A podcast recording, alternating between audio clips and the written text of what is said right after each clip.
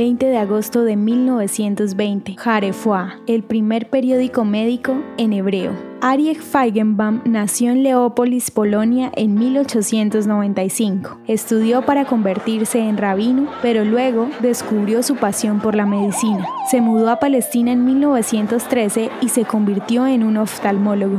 Feigenbaum logró liderar el departamento de oftalmología en la nueva Agencia Judía de Salud en Jerusalén. Una pequeña colección de literatura médica fue publicada en el Yisuf, pero ningún periódico sobre medicina existió en hebreo hasta que Feigenbaum, unido a otros doctores, creó la Harefoa. Su objetivo fue reforzar y coordinar los esfuerzos dedicados a la medicina del país y colaborar con doctores fuera de Palestina para dar un valor nacional como también humanitario al trabajo médico, preparar una tierra nativa para los científicos judíos y ayudar en la creación de la Universidad Hebrea. El periódico es aún publicado cada mes por la Asociación Médica de Israel y es distribuido de forma gratuita a sus miembros.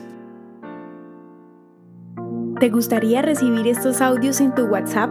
Compartimos nuevos episodios todos los días. Suscríbete sin costo alguno ingresando a www.hoyenlahistoriadeisrael.com.